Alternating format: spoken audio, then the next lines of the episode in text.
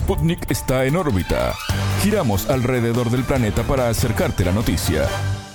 Bienvenidos al informativo de Sputnik, en órbita. Desde los estudios de Montevideo los saludamos. Somos Natalia Verdún y quien les habla, Alejandra Patrone. Gracias por la compañía. Comenzamos con las noticias. Estos son los titulares.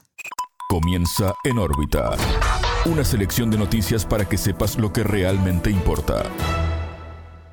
Titulares. Sin límite. En Argentina, el precio del dólar informal escaló casi 10% y alcanzó el récord de 1.035 pesos. Conflicto. El ejército de Israel instó a los habitantes de Gaza a huir hacia Egipto. Etapa. En Chile se definen las enmiendas del proyecto de nueva constitución. Balance. El proyecto chino de nuevas rutas de la seda genera más de 2 billones de dólares en contratos en todo el mundo. Drama. En Afganistán continúa la búsqueda de sobrevivientes del terremoto que devastó la provincia de Herat al oeste del país. Polémica. La presidenta de Perú, Dina Boluarte, inicia este miércoles 11 de octubre su gira por Europa. Estos fueron los titulares. Vamos ahora al desarrollo de las noticias. El mundo gira y en órbita te trae las noticias. Noticias.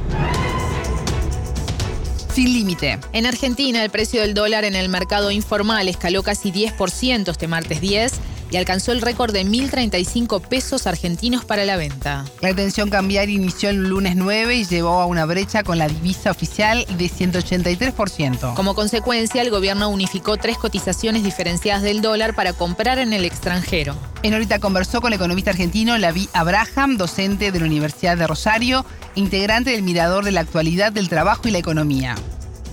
El Banco Central unificó varios tipos de cambio que tienen que ver con la compra en el extranjero. Son los tipos de cambio que se llaman habitualmente en Argentina dólar tarjeta, que tienen que ver con cuando alguien viaja al extranjero de Argentina y paga justamente con tarjeta de crédito, o las compras que se hacen con tarjeta desde Argentina en servicios del extranjero, como son servicios informáticos.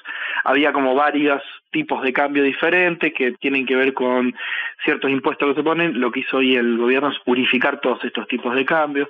Había uno, por ejemplo, para cuando se consumían menos de 300 dólares, otros para más, etcétera. En la unificación de los tipos de cambio, eh, con los impuestos básicamente se llevó el dólar al valor de 735 pesos argentinos.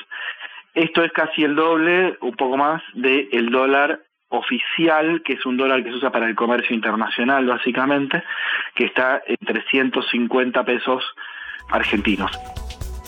El alza de la cotización del lunes 9 se produjo luego de que el presidenciable por el partido La Libertad Avanza, Javier Milei, desaconsejara renovar los plazos fijos en pesos. El peso es la moneda que emite el político argentino, por ende no puede valer ni excremento, porque esas basuras no sirven ni para abono, manifestó a la radio local Mitre. Lo que se vio ayer fueron declaraciones de Javier Milei, el candidato opositor que ganó las elecciones primarias, dos declaraciones muy fuertes primero diciendo que la dolarización sería más fácil si el dólar vale más caro. Entonces diciendo primero, o sea, básicamente lo que está diciendo es que su programa se va a hacer con esto, con una devaluación fuerte.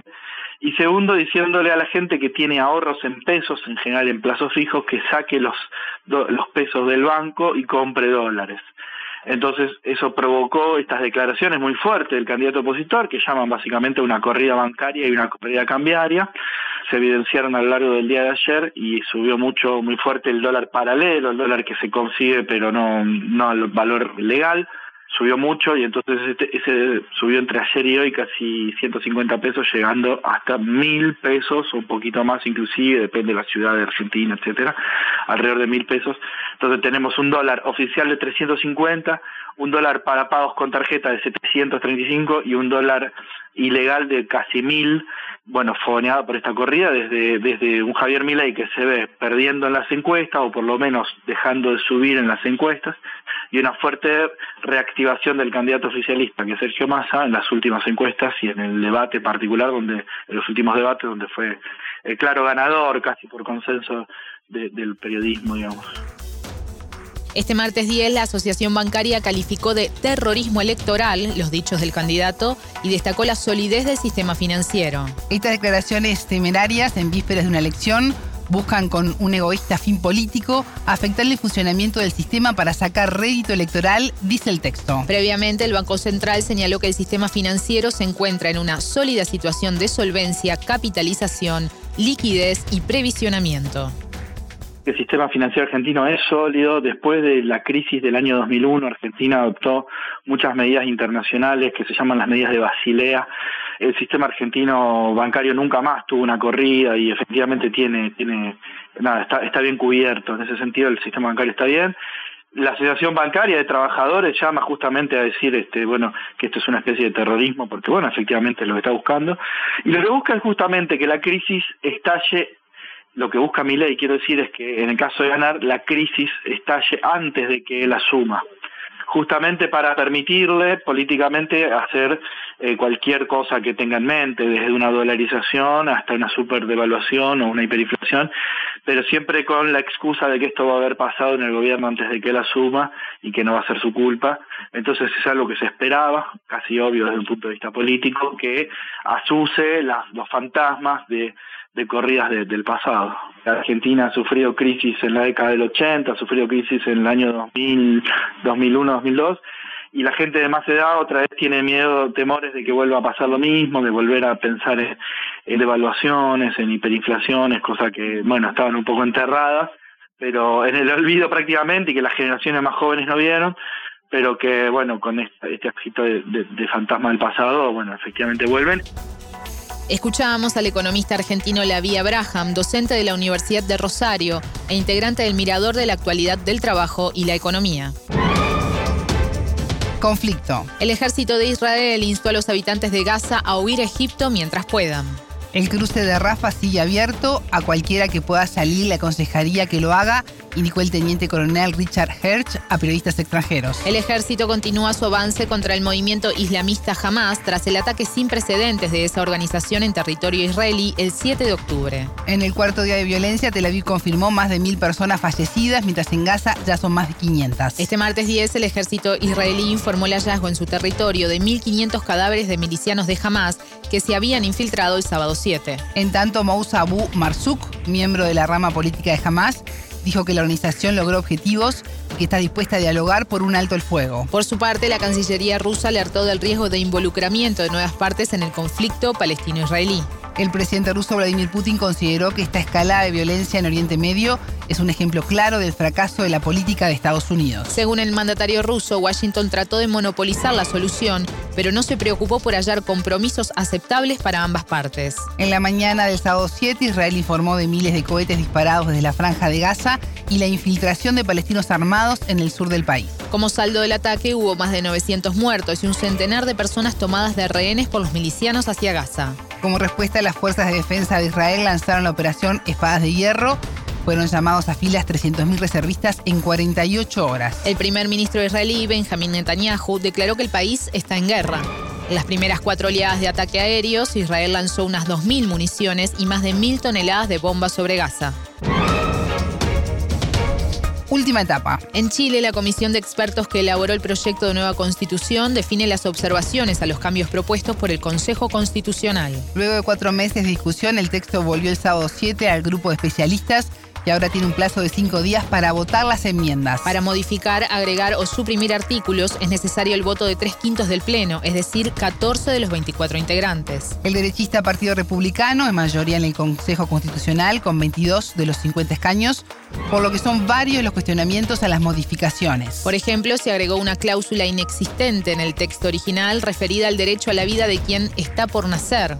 Los partidos de izquierda indicaron que esto pone más obstáculos a la ley de interrupción de embarazo por tres causales aprobada en 2017. En órbita dialogó con Alexis Cortés, comisionado experto en representación del Partido Comunista, sociólogo, académico de la Universidad Alberto Hurtado. Un texto que, a mi juicio, es programático, maximalista, conservador y que en muchos aspectos avanza más en estos puntos que el texto de la Constitución del 80. Por lo tanto, la comisión experta está en una disyuntiva. Si, es, si recupera el espíritu del anteproyecto de la comisión experta, que se caracterizó por ser un texto equilibrado, donde las distintas visiones del país se sentían contempladas, o si más bien respeta el ánimo por parte del Consejo Constitucional de plebiscitar en diciembre un texto de derecha. Eso supondría que la comisión experta tendría que dedicarse únicamente a corregir aquellos aspectos que técnicamente son más deficientes. Yo espero que la comisión experta opte por lo primero y recupere un, modo de escribir eh, la constitución que sea transversal, amplio, donde todos los sectores se puedan ver contemplados. Según el entrevistado, la opinión de los partidos de centro izquierda, izquierda, es que el texto del Consejo refleja la preponderancia del Partido Republicano. Y eso se ha reflejado en una serie de redacciones que eh, justamente lo que apuntan a reeditar un modo excluyente de escribir constitución que está en el ADN del texto que eh, aprobó la, más bien se impuso durante la dictadura militar, que es un texto donde uno de sus redactores fue bien claro al señalar de que lo que se pretendía con él era constreñir al adversario para que cuando llegara al gobierno se viera la obligación de implementar las políticas de ese sector político, es decir, de la dictadura y no sus propias políticas, declarando inconstitucionales eh, algunas políticas y sistemas eh, de salud, seguridad social, de educación que eh, rigen en países que han arribado a la forma del Estado Social y Democrático de Derecho. Y en ese sentido, la propuesta del Consejo Constitucional se caracteriza por eh, rigidizar muchos aspectos, colocando políticas públicas en su redacción y optando por sistemas que priorizan como lo privado por sobre lo público, y eso es especialmente claro en materia de salud donde mm, lo que se hace es eh, crear una norma, o más bien reiterar una norma que está en el texto vigente, donde el actual modelo de seguros privados, si no existiera, habría que inventarlo. Eh, lo mismo ocurre en seguridad social, donde se va mucho más allá que en el texto vigente y donde el principio de libertad de elección se busca mm, constitucionalizar de un modo donde los sistemas de reparto serían inconstitucionales. Eh, algo similar ocurre en materia de derechos laborales, donde se busca restringir el derecho a la huelga a la negociación colectiva, una restricción que no está en el texto constitucional de 1980 y lo mismo ocurre con otros aspectos de la negociación colectiva donde lo que se busca es inconstitucionalizar, por ejemplo, la negociación eh, ramal. El proyecto eleva a rango constitucional la privatización de servicios como la educación, la salud y el sistema de jubilaciones. Con todo eso, uno en materia de salud, seguridad social y educación, lo que se hace es insistir en lo que ya existe en Chile. De modo que probablemente quede insatisfecha una voluntad de la sociedad de permitir cambios en estas materias produciendo más bien que el texto constitucional continúe siendo eh, un problema si es que llegase a ser aprobado, dejando abierta esta discusión, e impidiendo que podamos ponerle un punto final a este debate abierto en las últimas décadas.